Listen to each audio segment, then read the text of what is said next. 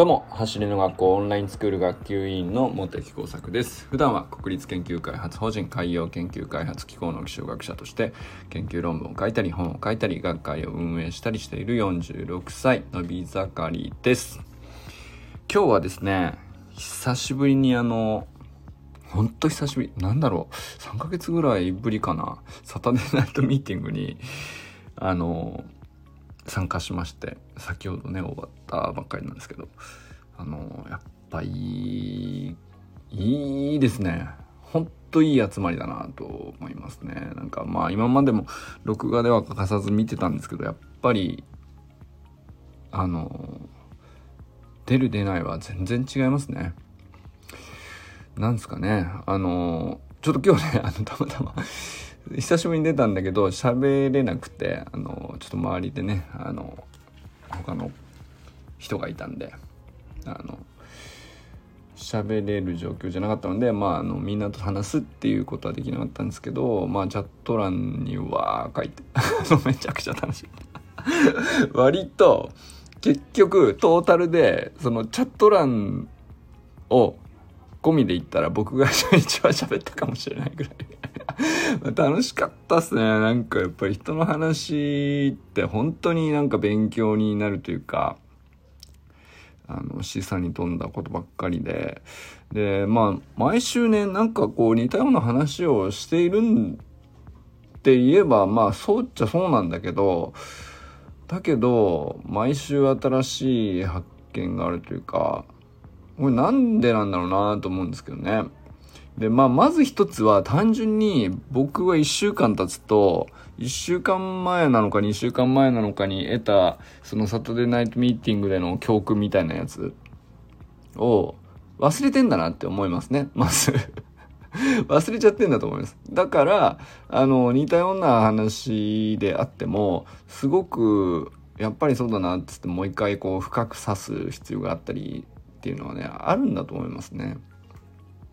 っていうのをこうやっぱりでこれがその録画でももちろんいいんだけど録画以上にねやっぱりねライブで入ると何が違うのかなっつうと情報としては同じものを聞けるし同じ内容を受け取れるはずなんですけど、うんと、自分もそこに行ってお互い顔が見えてますよっていう同じ時間共有してますよっていう人同士でしか受け取れないものあんなとはやっぱり改めて思うんですよ。ほんと久しぶりだから余計にね、なんかそこの感度が上がってる気がしましたけど、僕自身がね。あのー、なんだろうな。何が違うんでしょうか。だから情報じゃない何かしらのものがすごく大事なんだと思ったんですよね。で、まあ今日の話題はいろいろもちろんね、いつも通りありましたけど、そのやっぱり小学生もいれば大人もいる中で、それぞれこう、あの、目標も違えば課題も違うし、ケアの状況とか、あの、いろいろ違いますよね。で、今日僕が結構その共感するというかやっぱり僕ら世代 over forties のね 面々にはねであのもう避けて通れないんですよこれの痛みっていうやつね。体の痛みというやつなんですけどまああのやっぱりどこかしら痛くなるんですよね。だけどうんと完全にやめてしまうのもうんと何ていうの？体にとってそれいいことなのか？ちょっと運動不足は良くないじゃないですか。だから運動はした方がいいなっていうその間があるわけですよ。だけど痛み自体はそのそこに負荷はかけないでねっていうちゃんとこうやっぱり体の信号に対してはちゃんと向き合うべきですよね。だからうんとじゃあ完全に絶対に安静にして動かしちゃいけないみたいなことでもないんですよ。そこまでの痛みになるほどじゃないっていう、なんかちょこまかしたやつが、こう、でも動けるし、えー、まあ、なんだろうな、あの、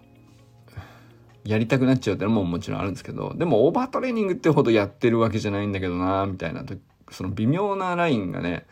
その、僕らの年齢近辺ってすごく多くて、そこはね、なんだろうな、そんなこう悩ましいほどじゃないんだけどどう向き合うかっていうのは答えがなくてそのさすがに和田健一をもってしてもね和田健一はやっぱりその30前半のあの超健常者なのね そこわかんないじゃん。だって感覚としてさ。その知識としてはね、この、こういう風に筋肉がこうなってる時は、あの、どういうケアが大事だとか、それはもちろんありますよ。で、それはそれでもちろん参考に毎回なるんだけど、そうじゃなくて、その40代、50代の体がどう崩れてくるか。で、だけど、その、一方ではトレーニングをこう、続けつつ、うん、その方が健こう体全体としては健康ででその一部分に現れる痛みに対してはどう付き合うかみたいなのってあの僕ら同士で何ていうの共有してこうやったらこうなったわっていうのを積み上げていくしかないんじゃないかなっていうところあるんですよねなんかこううまく言えないんですけどもうユージンさんもさちょっとここ痛いとかさ、あるじゃないですか。で、なんだ今日は田中さんとかも、アキレス腱がとか、あの、達也さんとかも、ちょっと、あの、普段ね、ジムでガチガチに鍛えてんだけど、まあそれでもね、その、やりすぎとかっていう以前にこう、やっぱりまあ気温が下がってくる、その季節の変わり目とかっていうのも関係するのかもしれないですけど、やっぱりその無傷でいることが常にいいことじゃなくてやっぱりなんかこう体がちゃんと反応するんですよね反応するしちょっとした不具合みたいなものに対してちゃんと痛みを感じさせてこう教える力があるっていうかそれはなんかすごいある意味いいことなんですよね。あの完全に僕その例えば2年前そのスプリントのトレーニングとか全然やってなくて、えー、運動不足真っ只中みたいな時って思い出すとあの筋肉自体はめちゃくちゃ硬くて不健康な状態でうんと例えばあの1ヶ月に1回とか2ヶ月に1回とかもうどうにもなどうしようもなくなってひどくなってきついからその整体師さんに見てもらうとかさなんかそういうことをやった時にどうしてここまでカチカチになるまでほっとくんですかっていう感じになってるんですよね。でその要するにそうなる前のさこう軽い症状の時に1ヶ月その硬くなり始めて少し張り始めてとかちょっと痛みが出始めてみたいなところでうんと痛み自体を感じ取る神経すらもこう衰えちゃってて。分からなくなっちゃうんですよね。だからそのまだそんなに疲れてるわけじゃないしっていう感じでこうやり過ごしでも運動不足だからこう筋肉を使うっていうこと自体をしないのでどういう状態なのかも自分でよくわからないこうすげえ鈍感な体になっちゃってて鈍感である方がこう日常生活としてはまだ何て言うのかな辛くないからあの都合がいいっていうかそういう風になっていっちゃうんですよね自分で自分の体のこう痛みが本当は出てるはずのところを無視していっちゃうっていうかこれ本当にこう今思うと怖いことだなと。だからまあそれがねこうひどくなっていくからぎっくり腰みたいなことも起こるんですよね結局ね。その本当はもう長いことから筋肉が硬くなって久しいのにあのそれをまあその痛みが出るとか張ってるとかそういう感覚も通り越して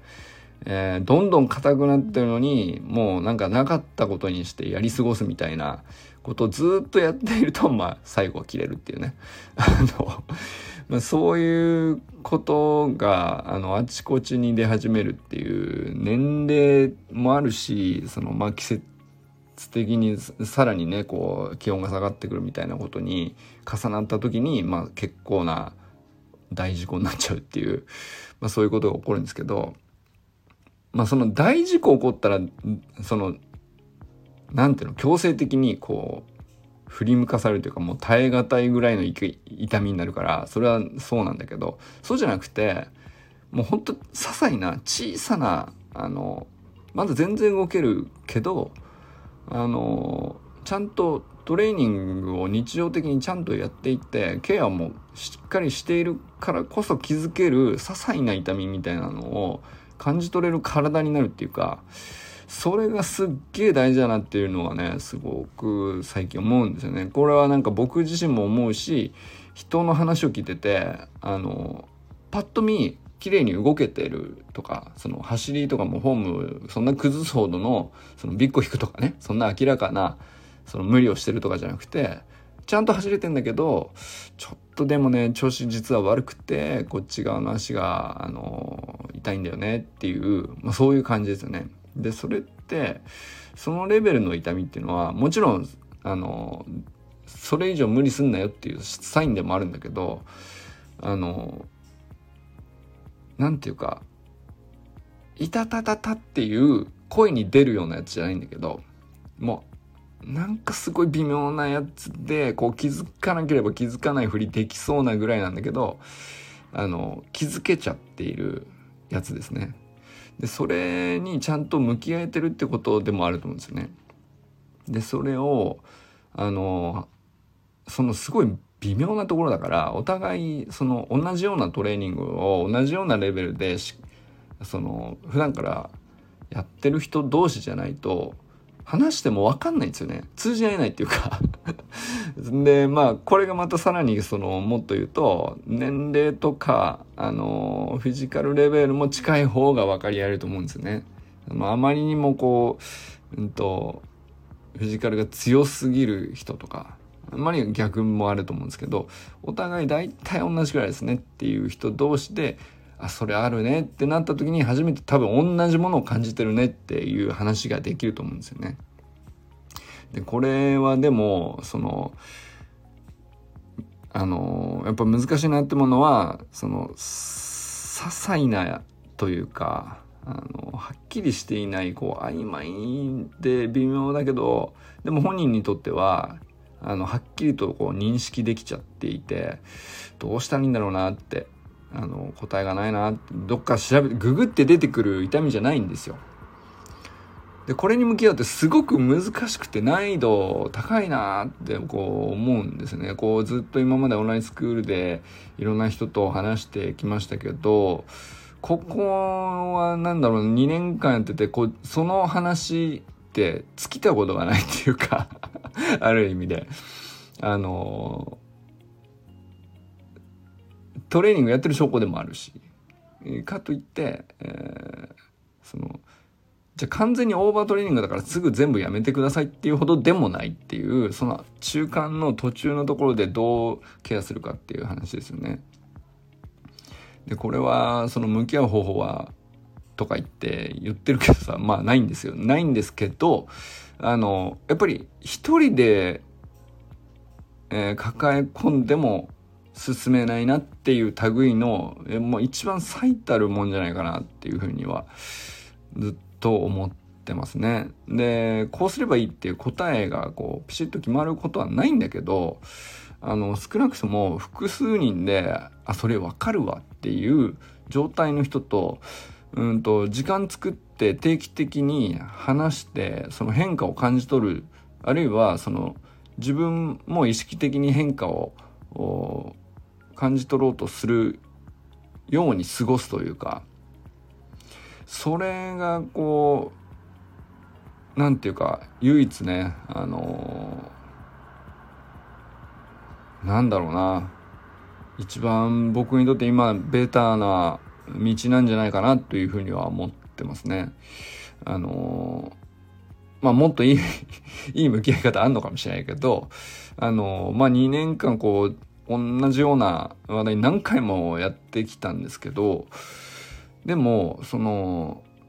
少なくとも2年前よりは間違いなく僕はなんかその、うん、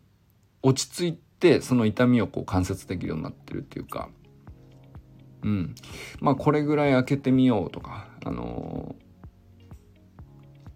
ここ、やっぱりなりますよねっていう人、前なったって言ってたけど、その後、どんぐらいで、えー、どうなったんですかっていう話とか、それ、その、聞ける相手がいたりとか、あの自分と同じぐらいの状況だなっていうか比べられるフィジカルレベルだったりそのスプリントレベルだったりそういう人がこうちゃんと思い浮かんで、えー、定期的に話せる相手であるっていう、まあ、そういうコミュニティに所属していることがすごくね心強いっていうかあの財産だなと思いますね。でこれは本当になんだろうなあの僕は なんだろうそれをこう過剰に大事だと言ってる節もあるんだけどなんかあの本当になんか予防医学じゃないんだけどさあの、まあ、そんな大それたもんじゃないですよ。大それたもんじゃないけどこのレベルのこうすごく弱いシグナル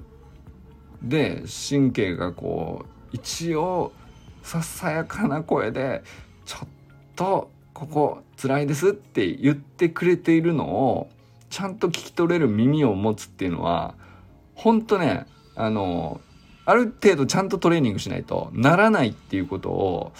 あのどううまく表現していいのかわかんないですけどこれはトレーニングやってない人にはまずわかることがないしやってなかったその2年前までの僕にはわかんなかったえー、ですね少なくとも。でやってからといやったからといって始めたからといってあのすぐ感じ取れるようになったかというと僕は正直そうじゃなかったですよね。うん、本当にあの、まあ、初動負荷初動負荷トレーニングとかあの筋肉を保護したりする方法っていろいろ僕も取り組んできているしそのトレーナーさんに相談したりとかあのそれなりにこう知識もついてきましたけどでまあある程度ねそのはっきりしたよくある典型的な痛みで原因もはっきりしてるとかだとそのケアの仕方もあのノウハウとして結構世の中にねあのかなりちゃんと充実して揃ってるのでそれはねそれそういう専門家に見てそれに従えば大体綺麗にあの戻るなとはあの実感もしてるんですけどそこにそういうはっきりしたやつじゃなくてその手前のほんとささやかなシグナルレベルのやつはあのそこに目を向けるっていうのはあのやっぱりその神経の感度が高くなって知識もついてでまあ経験値としてそのどういうトレーニングの量を自分の今のフィジカルに対してどの程度の感覚でどの辺でどの頻度でかけていくとこういうことが何回かあったなみたいなその経験値からしかこうあの察知できないっていうかね。でそれはなんかあのもちろん衰えもあるんだけど衰える中でもいよいよ大事になってくるんですよ。その小さいシグナルがね。それを見逃さないっていうことの方が。いよいよこう大事になってくるなっていうふうには思っててそれはねなんかあの一人で詳しくなるとかそういうことも別に言っちゃいいんだけどそれもできると思いますけどあのやっぱりそれが分かり合えるコミュニティにちゃんとみんなであの分からないものにちゃんと向き合う時間を作るっていうそれはねすごく価値あることだなとあの改めて思いましたね今日のサタデーナイトミーティングに本当に本当に久しぶりに出たんですけどこれはあのそうそうそう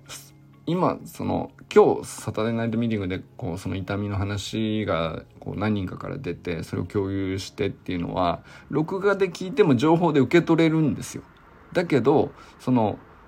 えー、やっぱり同じ時間でやっぱりそうなんだなっていう会話の中に入ってこう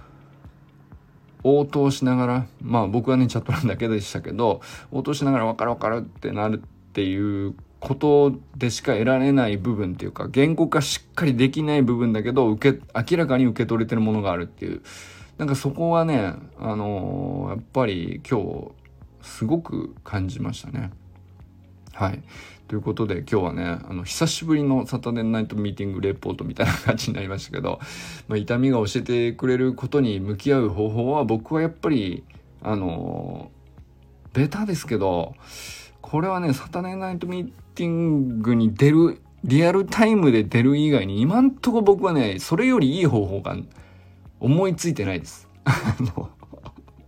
ほんといろんな、あの、試しましたよ。こう、接骨院さんに行くとかさ。あの、書道負荷トレーニングでトレーナーさんもすごい詳しい方、一応ね、えー、僕が通ってるとこにいるんで、逐一相談したりとか、ここがこうなんです。で、それで効果が出て、ケアできることももちろんたくさんあったし、あの、それもそれで、あの、すごく大事なんですけど、それでカバーできるところってすごく大きいんですけど、そのねサタデーナイトミーティングに出てるその走りの学校仲間っていうのは別に直すうん専門知識を持ってるとか方法があるとかじゃないんですよ。ただ同じような痛みを今現在、えー、経験しておりますっていうそれだけのことなんだけどそれが何より価値あるなっていう。うん。でそこからあの詳しく本人のこう生の声としてこういう時にこうなんですよねっていう細かく話して共有できるっていうのはあの綺麗に言語化できる知識じゃないんだけどやっぱりそれを受け取っておくっていうかやり取りしておく相手がいるっていうのは本当に貴重だなと思いますね。あの本当になんだろうな手応えがあるっていうかあのあ、これは出てよかったって、本当にね、やっぱ思いました。はい。ということでね、はい。今日は痛みが教えてくれることに向き合う方法ということで、サタデーナイトミーティングのレポートをしてみました。ということで、これからも最高のスプリントライフを楽しんでいきましょう。バモス